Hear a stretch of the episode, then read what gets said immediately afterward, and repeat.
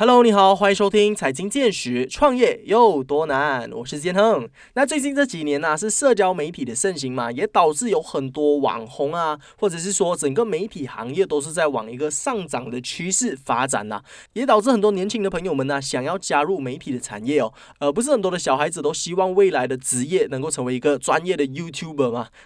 我身边也有很多的朋友都修读 Masscom 的这个科系，就是希望未来能够踏入到这个媒体的行业啊，又或者说。做影视的产业啦。那其实如果大家知道的话，如果想要在媒体行业里面赚钱呢，我们主要的收入其实都是来自于广告。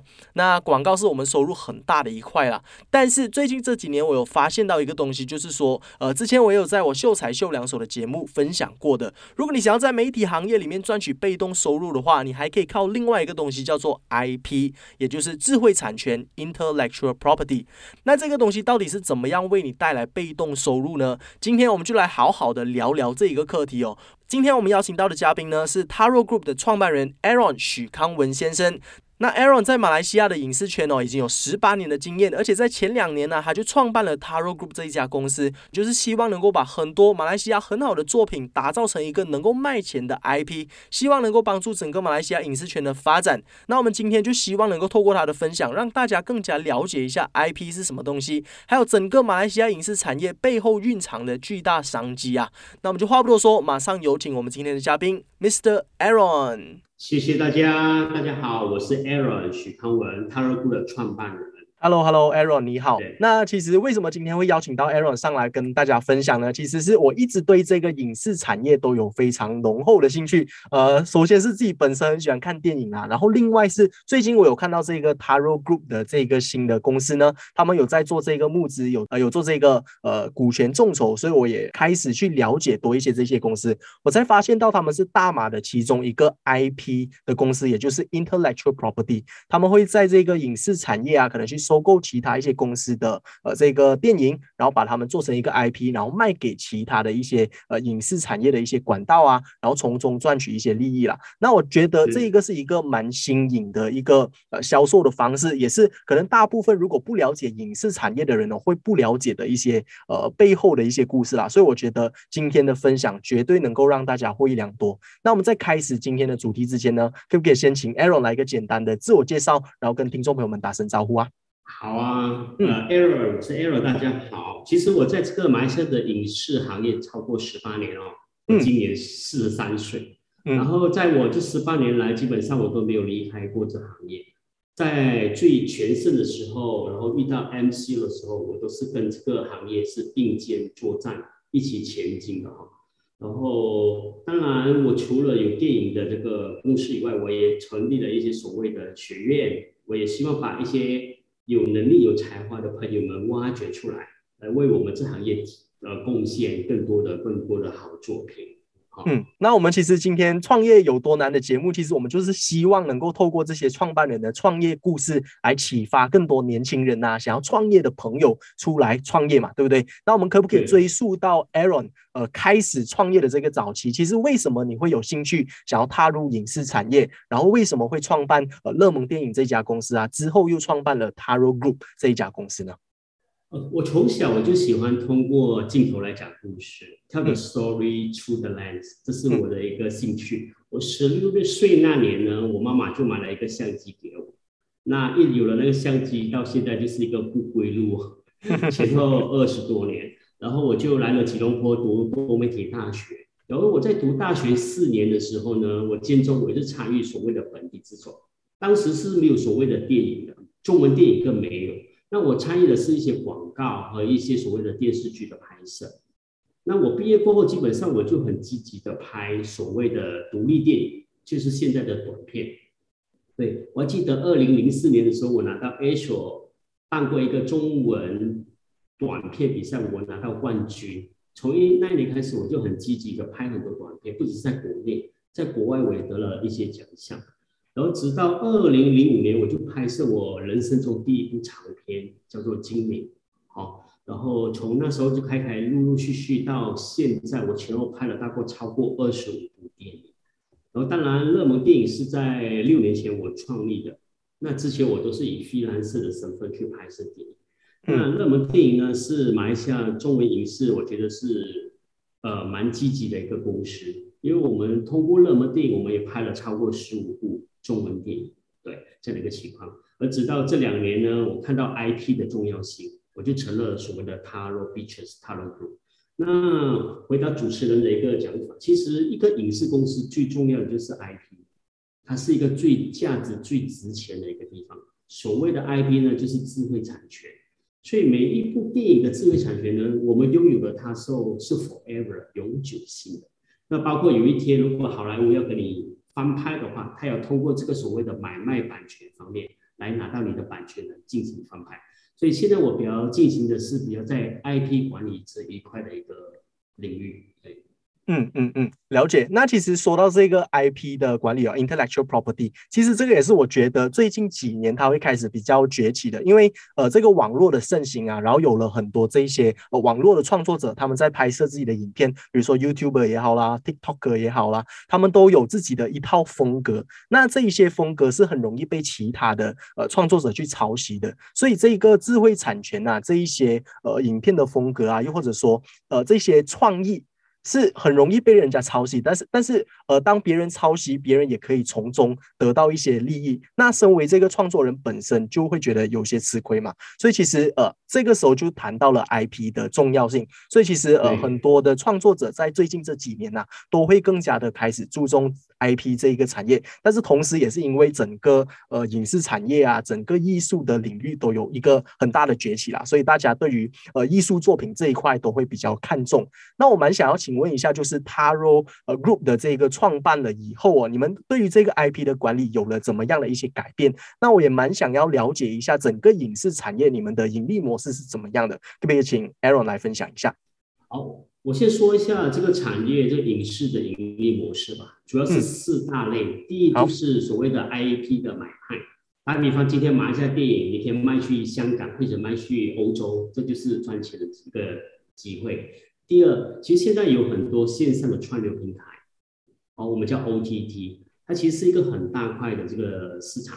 我记得我没有错的话，这个市场呃超过一千亿美元哦，所以是第二个我们的领领域的这个板块。第三就是传统的电影院的票房收入。好，如果说一张票是十元的话，基本上我们可以拿回四块多的一个收入。最后，最后就是通过我们的制作。打比方，今天我们要制作，我们今天跟海外联合制作，都是我们一个赚钱的一个直接的盈利模式。所以以上四点就是我们的盈利的模式。当然讲回 IP 这一块呢，我觉得 IP 是一个无限的，是懂得怎样去经营而已。所以基本上我们现在手头上有超过二十部的 IP，那我预计在未来的五年，我们会有一百二十部。打比方，如果一部的话是五十万的营业额或者是收入哦如果你到了二零二七年，我有一百二十部的话，我有六千万的营业额，所以这个是一个很大的一个庞大的数字。所以我觉得，不管是创作艺术者呢，一定要懂得去善用 IP，不要只是呃纯粹的去创作和拍摄，而不懂得去经营，我觉得是一个很浪费的。打比方，今天你有一个很好的短片或者是很好的一个音乐，你要懂得讲去 maximize 它的曝光率。哪怕他今天只是一个 YouTube 或者是线上的一个音乐，那如果今天有一个很红的歌手被你买过来翻唱的话，那你这个所谓的 IP 它就是翻倍了，它不只是一两倍，它可能是超过十倍的一个价值存在。所以我觉得创作者也好，艺术工作者也好，一记得记得一定要先照顾你的 IP，然后把这个 IP 再去 mass 卖，再去发扬光大。对，所以的话就要创造 IP 里面的一个价值。哦，嗯。了解，我曾经听过一个蛮有趣的故事哦，就是大家知道《Lion King》这一部电影吧，《狮子王》是呃，这一部电影是 Disney 的一部电影。那大家都知道，Disney 这一家公司是在 IP 这一块特别特别厉害的，他们创办了很多这一种卡通人物，很多的这种角色都是大家非常喜欢，也愿意去买他们的周边商品的。那这个《Lion King》他们曾经有一个配音员呐，他们之前有签一个 contract，说他就给他一个选择，你要一次性的拿一百万呢，还是你要每一年抽这个 royalties fee？那因为这个呃 Lion King 的电影特别火嘛，所以这一个配音员他就选择说，我每一年我要拿可能一个 percent 而已。那可能大部分的人做法，对，很非常聪明明的做法。对，很多人可能会第一时间就觉得我要马上拿到一大笔钱，但是怎么知道这一个呃慢慢累积的这个动作啊，每一年就是给他带来的这个 passive income 是完全没有办法和一百万来相比的。所以我觉得这个真的是一个非常聪明的做法，也是 IP 的力量啊，展现给大家。所以其实主持人讲到一个重点啊，这个 IP 的周边的，当然我们讲到了就是这个你的电影，打比方我用电影来做 example 一个例子。其实，在 Disney 呢，赚最多钱的不只是电影的票房，而是周边的产品。打比方 Frozen 这部电影，它百分之七十、七十八千的盈利收益是来自周边的产品，包括我相信很多小朋友有他的衣服，有很多小朋友有他的 OST，他的歌曲，所以基本上这个是一个无限的。只要今天你拥有了这个 IP，你可以去发展它周边的一些可能性，包括它的一些商机。哦，所以的话，我觉得那个 Lion King 的例子是非常非常棒的。如果我是他，我会选择 Royalty，因为 Royalty 它至少跟你签一个五十年，那每年的话你都有所谓的 Royalty 的收入，而不是一次性拿一百万，而不是，而是永久五十年都有 Royalty 的抽成。所以记得记得，IP 是 Forever，IP 是属于投资商的，I IP 是属于创作者。只要一天你还在的话，这个 IP 是永远属于你这个号人物。好，记得讲要去善用它。嗯，了解。那其实刚刚呃，Aaron 也有分享到，就是可以把这一个电影的 IP 啊卖给电影院，可以卖给串流平台。然后我想要了解一下，就是你们刚刚有分享到电影的票房，其实你们可以大概抽成四十个 percent 嘛，对吗？十块钱可以赚四块钱。那这一些 OTT 的这些串流平台，大概的那个 price range 可以到多少呢？不知道方不方便透露给听众？方便我跟大家分享一下，因为很多人都一知半解。刚才你讲到了电影院，其实电影院很多人都不知道票房将来。分，那我用十块，其实现在是十多二十块，那我用十块容易。十块的意思是政府先抽娱乐税百分之二十五，剩下七块半你就跟电影院一人一半分成，那你拿回三块二左右。那我刚才说四块二是因为政府有一个津贴给我们，回扣一个百分之十，所以一部电影的话呢，本地电影的话，十块钱的票价，大概我们作为制作人，我们拿回四块二。嗯，这是票票房的这个分成。我们讲回 OTT，OTT 有两种的方式，一种就是 direct OTT，或者我们叫直接卖给 OTT 啊，这个的 range 就很高。我记得我卖了一部大概是超过七位数的一个 figure，七位数百万以上，这是直接的卖断的，就是说你卖了给这家 OTT，你不能再上电影院。我们叫做 direct OTT 或者叫 straight OTT，这是第一种。第二种就是他们的 library，library 就是说啊，你先去上电影院或者是其他的地方，供你卖给我的 library 啊。那那这个呢有分成，就是看你的票房的反应。如果你的票房非常非常好，比如现在的 Marky Lau，它可能在 library 方面它还是能卖几百万，因为它的票房很猛很凶。那如果是一般的不是怎么样的票房的话，也有大概。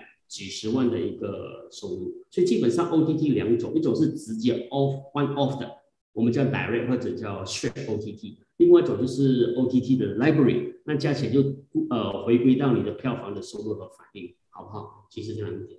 嗯嗯嗯，所以它的这个差距其实是可以到很大的，它的整个 price range 其实都是由这个制作方还有这个串流平台去协商的啦，都是跟着 contract。每一部电影它没有一个定价。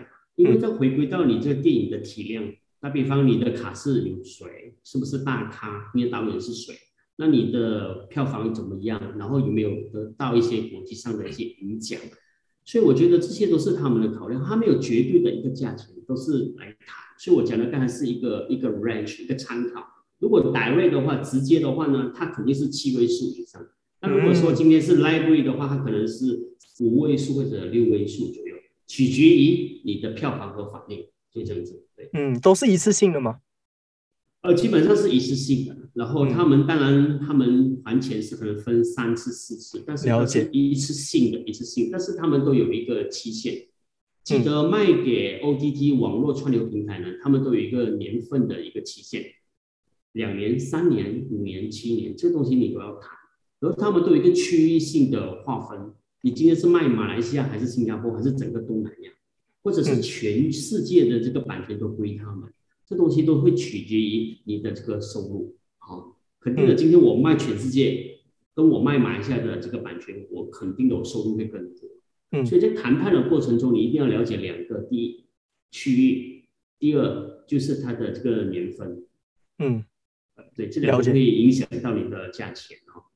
嗯，所以其实我说这个艺术产业它真的是非常的呃有趣啊，就是它的可能性是非常非常大的。大家看我们最早期的这些艺术作品哦，可能是一些油画了，那这个油画它可能就是一个板，然后都是一些色彩，都是一些呃油油而已，然后就是这个画家本身在画，它的成本可能就是几块钱而已，但是这一幅名画它可能可以卖到呃几百万啊、几千万的这个价格都有这个可能性，所以艺术它是无边界的。那来到了现在，我们有电影、有影视，然后有歌曲，有各种各种的这种类艺术产品，所以我们要把它卖到多高，其实是呃完全是没有一个局限性的。这个也是也是我认为呃艺术产业它特别有趣的一个地方。因为艺术是无价的。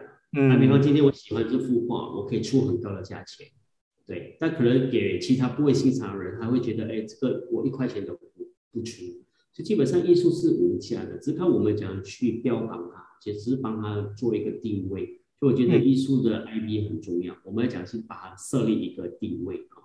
嗯嗯嗯，那虽然说就是现在呃很多的人越来越看重艺术的这个领域，但是我相信 Aaron 在这个产业这么多年，呃，在以前可能没有太多人看重艺术领域的时候，呃，相信也面对到很多很多的困难啦。那你有没有一些可能比较刻骨铭心的，或者说之前呃可能像马来西亚的这些电检局也有一些限制啊，可能限制到你们创意的这些部分，又或者说其他可能以前没有赚太多钱的一些经历，可以跟听众朋友们分享一下的。九十年代的话呢，就不容易。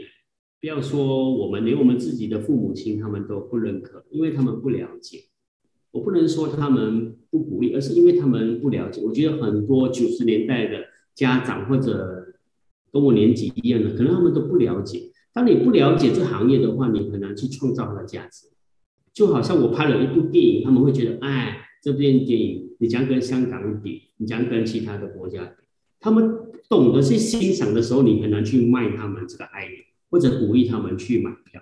所以我觉得那一年真的是不容易的年代。那来到现在二零二零二二，我觉得是相对的好一点，对，只不过就是两年前遇到了疫情，也是我们一个很大的一个打击，因为我们这行业始终不是一个 essential 的，就是说你今天可以不要看戏，但是你不能不吃饭，也不能不喝水，所以它变成一个 non-essential，所以变成我们在 MCU 的时候呢，我们往往是最后一个行业被考虑的行业。打比方，很多领域已经逐渐在开放的时候，我们是最后一个行业才开放的，所以基本上我们是很有个很大的一个受伤。当然，我们回归到这个电检局，其实马来西亚电检局因为是国情的问题，我们是一个回教徒蛮多的一个国家，所以基本上我们在创作的时候，我们会有很大的一个限制。打比方，不能太过宗教，也不能太过色情。哦，我记得我跟人家分享很好笑的，如果是今天是外国电影的话，男女 kiss 的话，你们可以八秒、十秒。哎，如果是马来西亚电影的话，你 kiss 的话，你一两秒要要看。这就是我们面对的一个创作，而不是说我们要去推广明细，而不是说我们要去推广这个设计，而是有些是剧情需要，所以但往往我们会被这些所限制。所以我觉得一个创作者如果有太多的限制的话呢，他无法很好的发挥。所以你看邻国就好泰国，因为我觉得泰国是相对的比我们开放，对所以他在创作方面其实你会看到一个很无限的 idea。所以有很多时候你看到他的广告哈，他的电影也好，你会觉得哇，My God，为什么可以这样可以那样？是因为他们活在一个很开放的一个社会，很多人会以艺术来看他们的作品，而不是以一个宗教、种族或者色情的方面来看。所以这是我们面对的一个问题。还有一点就是我们社会的一个区分，虽然马来西亚是一个多元的种族，但基本上我们活在一个 unity in diversity，就是我们活在一个分化但是很团结的一个国度。打比方，我们很少会去看马来电影，这更难的吸引有族同胞来看我们的中文电影。嗯，所以基本上一个三千两百万的这个人口的国家，马来西亚，基本上我们已经分化了，变成马来西亚只有七百万的华人。所以，当你做一个马来西亚中文电影的话，你基本上就有七百万的这个机会，对，再加上英文教育的啦，不看电影的啦，年老的，基本上你回来的话，你可能只有百分之十，七十万的人在看你的电影，不像泰国，泰国一部电影就是给八千多万人口看的，他没有说泰国分成分种族，所以就变成在我们创作的这个时候，我们会面对这样的一大考验。了解，所以我们很多时候我们都在想，哎，我们讲打破这个种族的这个攀比，我们打破这个种族的隔膜，我们可以让有族同胞来看一下我们的很好的作品。所以这就是我们创作者要去想的，要集思广益，也是打破这个 gap 这个想法哈。所以基本上就是我这么多年来，我一直在摸索，也是在努力的一块。除了政策的问题，除了这个社会的问题，我们也想到我们也有优势。那我就觉得，我往往会以正面的方式来看我们的优势，而去创造一些新的一些点子。打比方，我最近有拍一部电影，是讲三大种族的，对，就讲呃交换灵魂过后他们所面对的问题，他们想误会的一些东西，都因为交换灵魂而更了解彼此。嗯，最后我也是在提供呃提倡一个团结的意识在里面。所以我觉得，当然创作在每个国家、全世界都有它的问问题存在。那马来西亚的话，我们就当做是一个优点，我们想把它转成一个机会，这就是我现在在做的一个部分。了解了解，那其实你有提到说，这个马来西亚虽然它是一个团结，但是是一个蛮分化的，所以整个市场就相对的来说变得很小，是因为有这个语言上的限制啊，还有文化上的限制嘛。那其实最近我有发现到一个趋势，也就是说，呃，像韩国的电影、泰国的电影也开始受到国际的一些瞩目。那韩国的电影我特别喜欢的一点就是他们那个《Parasite》那部电影《寄生上流》，不是最近才得奖嘛？是因为说他们呃非常透明的、开放的呃提到了。这个韩国可能这个阶层上的一些区别，然后就把整部电影拍得非常狗血了，然后也非常的夸大的方式来去呈现。我觉得这个就是艺术是没有办法被限制的，然后也因为他拍得非常精彩，所以被整个国际。都有非常非常多的瞩目，大家也非常喜欢这一部电影啊。那其实呃，我认为说这个呃艺限制艺术的这个部分，才是我们马来西亚呃更大的一个问题。那我想请问一下 Aaron，就是我们马来西亚这个国家在未来，其实我们能不能够跨过这个坎？我们能够做的东西又是什么呢？就是如果想要把这个呃马来西亚的文化带入国际市场的话，对，我想说，其实天空是无限的哦，主持人。那如果你今天只是把你的眼光锁在马来西亚这一块的话，你永远就是马来西亚的这个市场。嗯，那我想鼓励所有的艺术工作者或者电影工作者，我觉得你要把目光放远一点。为什么马来西亚的电影只能在马来西亚看到？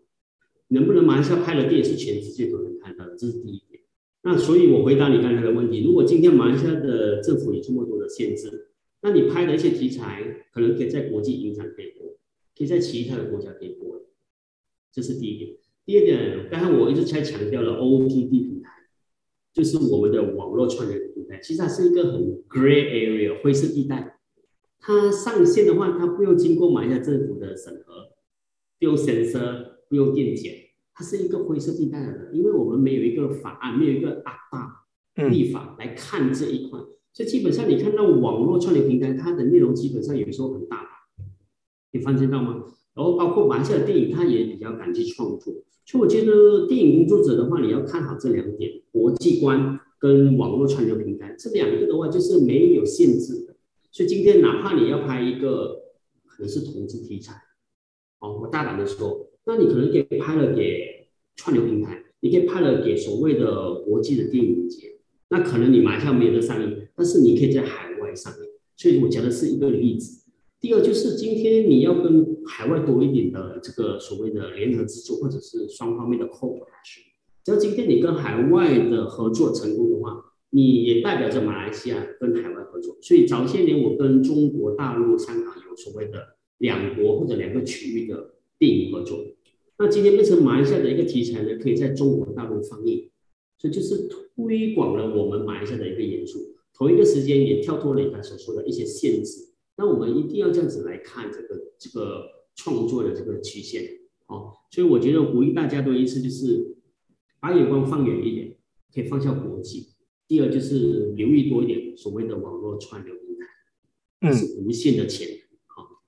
好，嗯，所以其实我认为 Taro Group 的诞生，其实也为呃马来西亚的整个影视产业带来了很多的这些便利，因为你们有了这个 IP 的买卖啊、交易的这一些平台，所以能够让能够把他们的这些电影带到国际市场啊，带到这些 OTT 的串流平台啊，所以对马来西亚的影视圈也是非常有帮助的啦。也谢谢你们对呃马来影视呃马来西亚影视圈的这个贡献。其实我们也是扮演一个小小的角色。当然，这个行业这个影视圈能不能成功是全部人的一个功劳，也包括政府那方面的努力哦。所以 Taro 的出现，当然是因为我做过多年来的累积的经验，我也跌倒了很多次。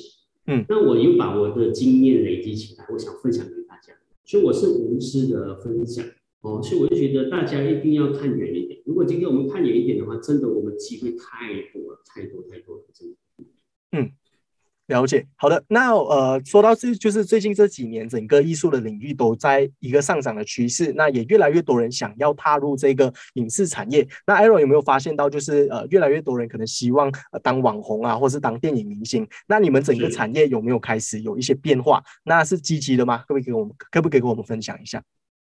我看东西会比较正面，我反而是积极的，是正面的，它是百花齐放。嗯。可能九十年代我们要拍一个短片，我们是非常辛苦的，因为我们就传统的一个作业模式。那今天哪怕任何人，只要你有一个点子，你随时拿起你的手机，你就可以帮他完成。所以这个时候，我觉得呢，我们看到了更多的商机，也看到更多的机会。我们也发掘了更多的有能力、有才华的年轻人，不会因为这个机制而被埋没。那今天的我们随时随地，我们可以因为一个网络，我们发掘了一个人，所以我觉得我看到的是一个机会，然后有更多百花齐放的方面。哦，不像以前我们传统，我们拍一部电影一定要放在电影院，no no no，现在不是。像我们拍一部电影的话，我们可以放在串流平台，对，我们可以放在电视播，所以我觉得机会相对的提高。哦，嗯嗯。那你说到百花齐放这一点哦，其实也是因为呃这个呃平台上的越来越越多元化啦，还有整整个影视圈的越来越多元化，我相信越来越多人有新的一些机会来踏入这些影视圈，因为可能大家可能普遍对于电影明星的一个。呃，一个印象就是说，可能样子一定要很好看呐，样子一定要很帅、很漂亮，然后都是要高富帅啊，就是有这一种形象啦。但是来到了现今的时代，其实人人都有机会可以成为电影明星哦。总之，呃，只要你有这个创意的一个点子，你有一个呃能够引起注意的一个点，就是能就是就能够把自己的 selling point 对，是是是是是，所以我认为这个也是小时候看到的，一定要你所说的高富帅，一定要过一点七米。然后怎么样等等，现在其实不用。现在呢，当然你有很高的颜值是一个加分，但你没有的话，记得你一定要特别，你一定要够特别，然后你一定有一个所谓的才华，那我觉得你都会发光发亮。对，真的。打比方来，你看那个 TVB 的阿姨，嗯，她也是因为一个选秀，虽然她不是前三甲，但是她现在比前三甲还红。对，这就是因为她的特别。所以我想强调，就是你够不够特别，不一定要帅。那你丑的特别，那也很特别。所以我觉得，真的是一个百花齐放的一个年代。嗯嗯嗯，是，我就觉得呃，整个社会好像渐渐的往这个去中心化的方向发展。然后现在大家都有看这些虚拟货币啊，NFT 都是往呃去中心化的方向发展嘛。我一直都认为这些网络平台啊，它是有这样子的一个一个模式一个效应，因为呃越来越多的这些 content creator 出来，越来越多的创作者，那如何去取决这些创作者他是好还是不好呢？我们就从 viewer，我们就从观众群这里来决定，他越多关注度。就代表这个呃这个创作者是好的，而不是有一个中心呃我我决定要把什么样的 content 给你看，而是每个人都有机会成为创作者，每个人都是 viewer 的这样子的一个情况。我觉得这个是一个很健康的发展。对，主持人说的非常好，还 decentralized 去中心化。所以以前是几个大的公司、大的机构来鉴定，现在不是，现在完全让观众自己来鉴定，嗯，好或者是不好，对。嗯，那想要再请问一下，Aaron，你是如何看待未来的这个大马的影视产业了？你觉你觉得说未来我们还会有怎么样的一些机会在发展？我我还是抱着一个非常乐观的一个看法哦。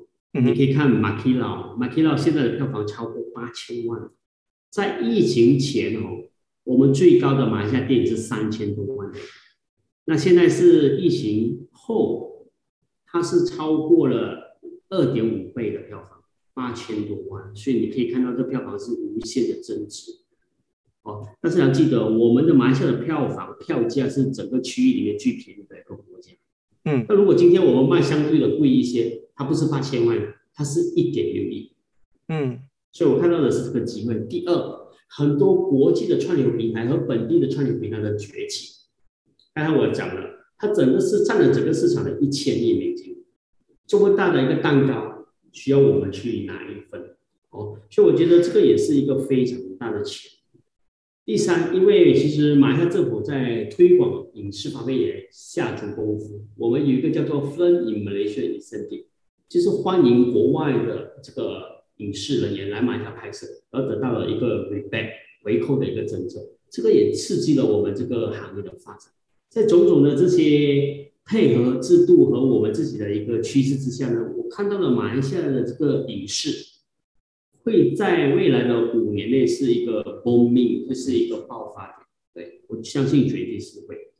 嗯嗯嗯，因为其实我们马来西亚，我们都知道说我们是一个多元种族的一个国家。那其实多元种族我们就有很多的优势啊，因为我们在文化上，我们的这个曝光是比其他国家来的更加多的。我们知道其他的种族的生活是怎么样，而且我们相对的比较开放，比较 open minded 的，所以我们都。都能够去接受到，哎，原来其他的人的生活方式是这样子的。那我们能够有的这个创意的指数，我也相信是比其他国家来的更高的。那我们马来西亚的人才，其实这个是大家有目共睹的吧？很多马来西亚人到了国外的这个发展机会都是呃一炮而红的，有很多，我不用一个一个一个列出来了。但是我相信，呃，如果有这些机会的话，马来西亚在未来的这个影视圈绝对是有一个很好的发展的。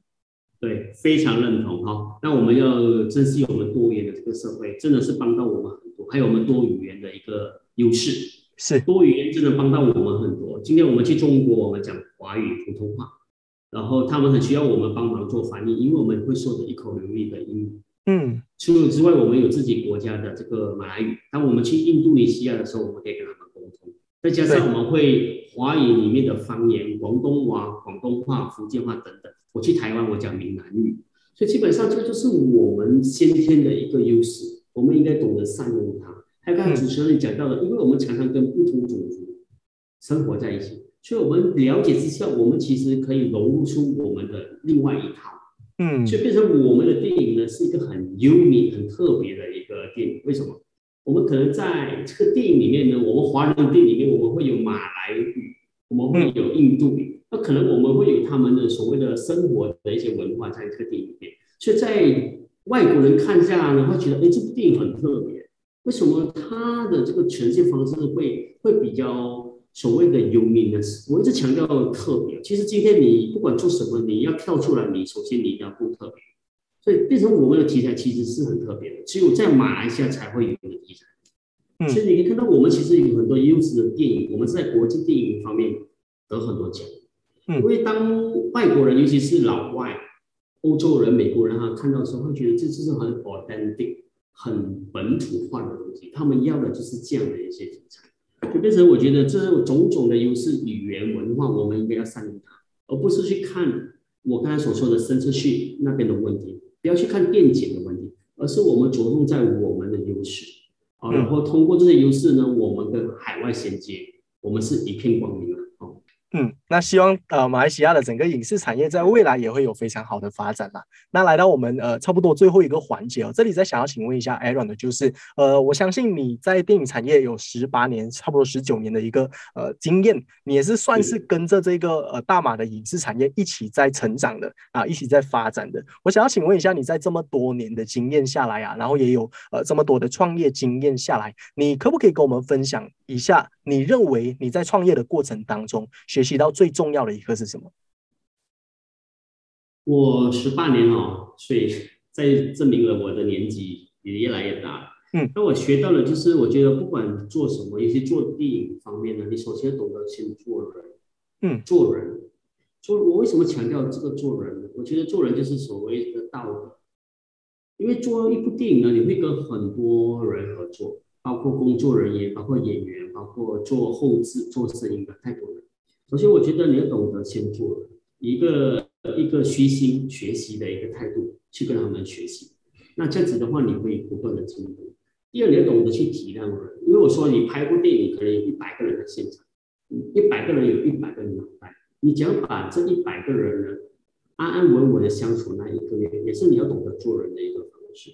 所以在这个十八年里面，我懂得这个先做电影之前要懂得先做人这个道理。嗯，对。讲得非常好。嗯，太多太多的这个挫折艰重，但是我从来没有被击倒过，因为我懂得一个东西叫做坚持。嗯，这个行业呢，一定要首先要有 passion，就是热忱，然后要有一个坚持。如果这两个没有的话，基本上是这个行业是不合适的。对，嗯，所以你只要有了热忱，有了坚持的话，像刚才我所说的做人，那我觉得这条路的话，应该是蛮顺畅的。嗯。讲的非常好哦，那我其实蛮想要呃再强调一下的，就是这个呃做人的部分啊，我觉得 Aaron 讲的真的是非常好，因为呃以人为本，我相信这个是生意当中很重要的一课，是我觉得大家都值得让我们去学习的，因为呃如当你在做生意的时候，其实你的整个圈子就已经呃扩。扩展到很大了，像刚刚如果是电影制作的话，你会面对到艺人呐、导演呐、制作团队啊等等其他的买方、卖方等等。那在一个生意当中，其实你会面对到 supplier，你会面对到顾客。所以其实你是怎么样去看待你的生意的？你是怎么样去定位的？当你是以以人为本的这个角度来去做生意的话，你你会想到一个问题，就是你的这个产品能够对这个消费者来说。让他们得到什么好处？那你能够为你的 supplier 得到什么好处？所以当大家都是一个呃双赢甚至是三赢的一个模式的话，其实这个是一个对所有人都好的一个局面呐。所以，我我觉得说人际关系在做生意当中真的是非常重要的一块。你能不能够让你身边的人大家都是往一个好的方向发展的？如果能的话，当然你在这个创业的过程当中也是会是非常顺利的。对，就是因为我们以人为本嘛，所以我这行业这十八年来，我有很多的贵人。嗯，对，在我最低潮的时候，他们都扶我一把；然后当我我做到很好的时候，我都在扶持新人。嗯，其实有很多新人也是可能以前我在大学教书，他们现在也是这个行业的这个佼佼者。嗯，所以我觉得一定要有一颗心，赤子之心，然后我们以朋友的这身份先跟他们合作。只要你这样的一个心态的话，我觉得问题都不是问题。嗯，我再给你一个典型的例子，其实九十年代我们很多时候是跟外国人合作，尤其是香港的前辈，他们整个片场都是粗话连篇，对，然后你做错事情，他是骂你三条街。嗯，那来到我们热门电影这边，来塔尔这边，我们基本上我跟李永成导演，我们是一个没有什么脾气的人。嗯，对，我觉得首先你生气你是解决不到事情，对不对？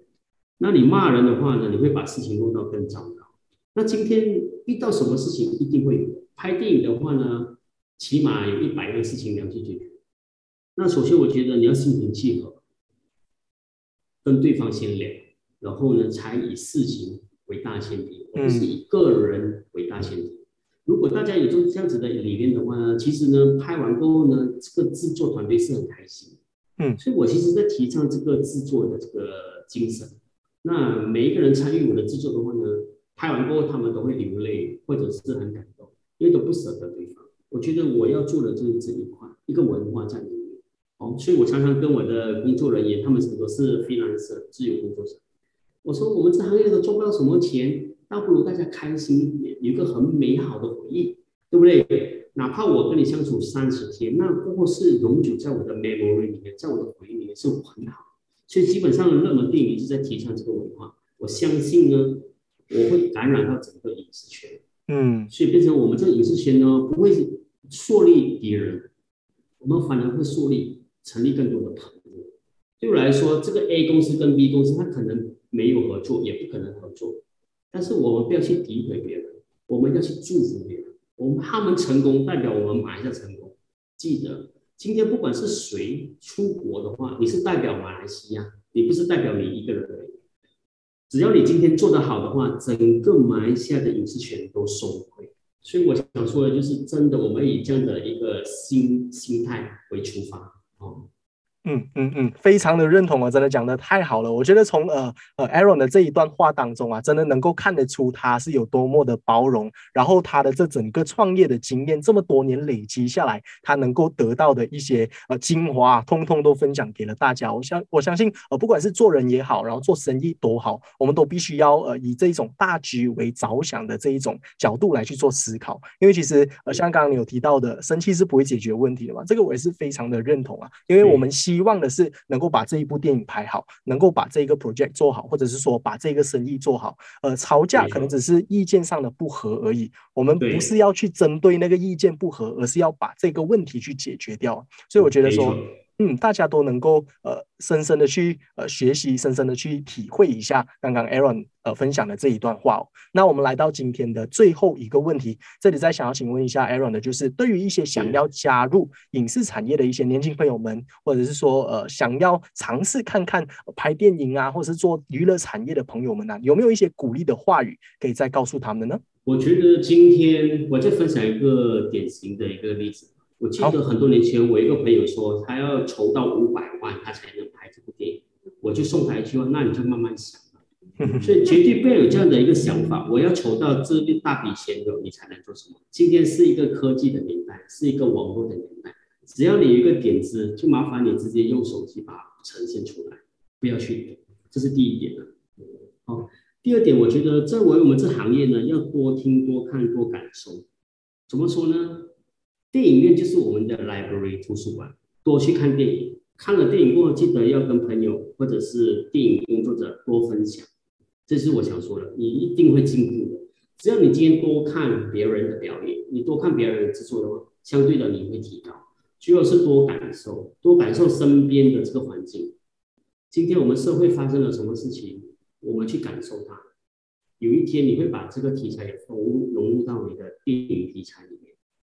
所以我觉得这是我最后我想分享给新朋友的，记得有 idea 有点子就不用想太多，直接去拍，因为通过你的创作中你才会进步，而不是你想了没去做，你永远是原地踏步，好，好不好？最后我希望大家都会成功，我会在这行业见到你们，哇耶！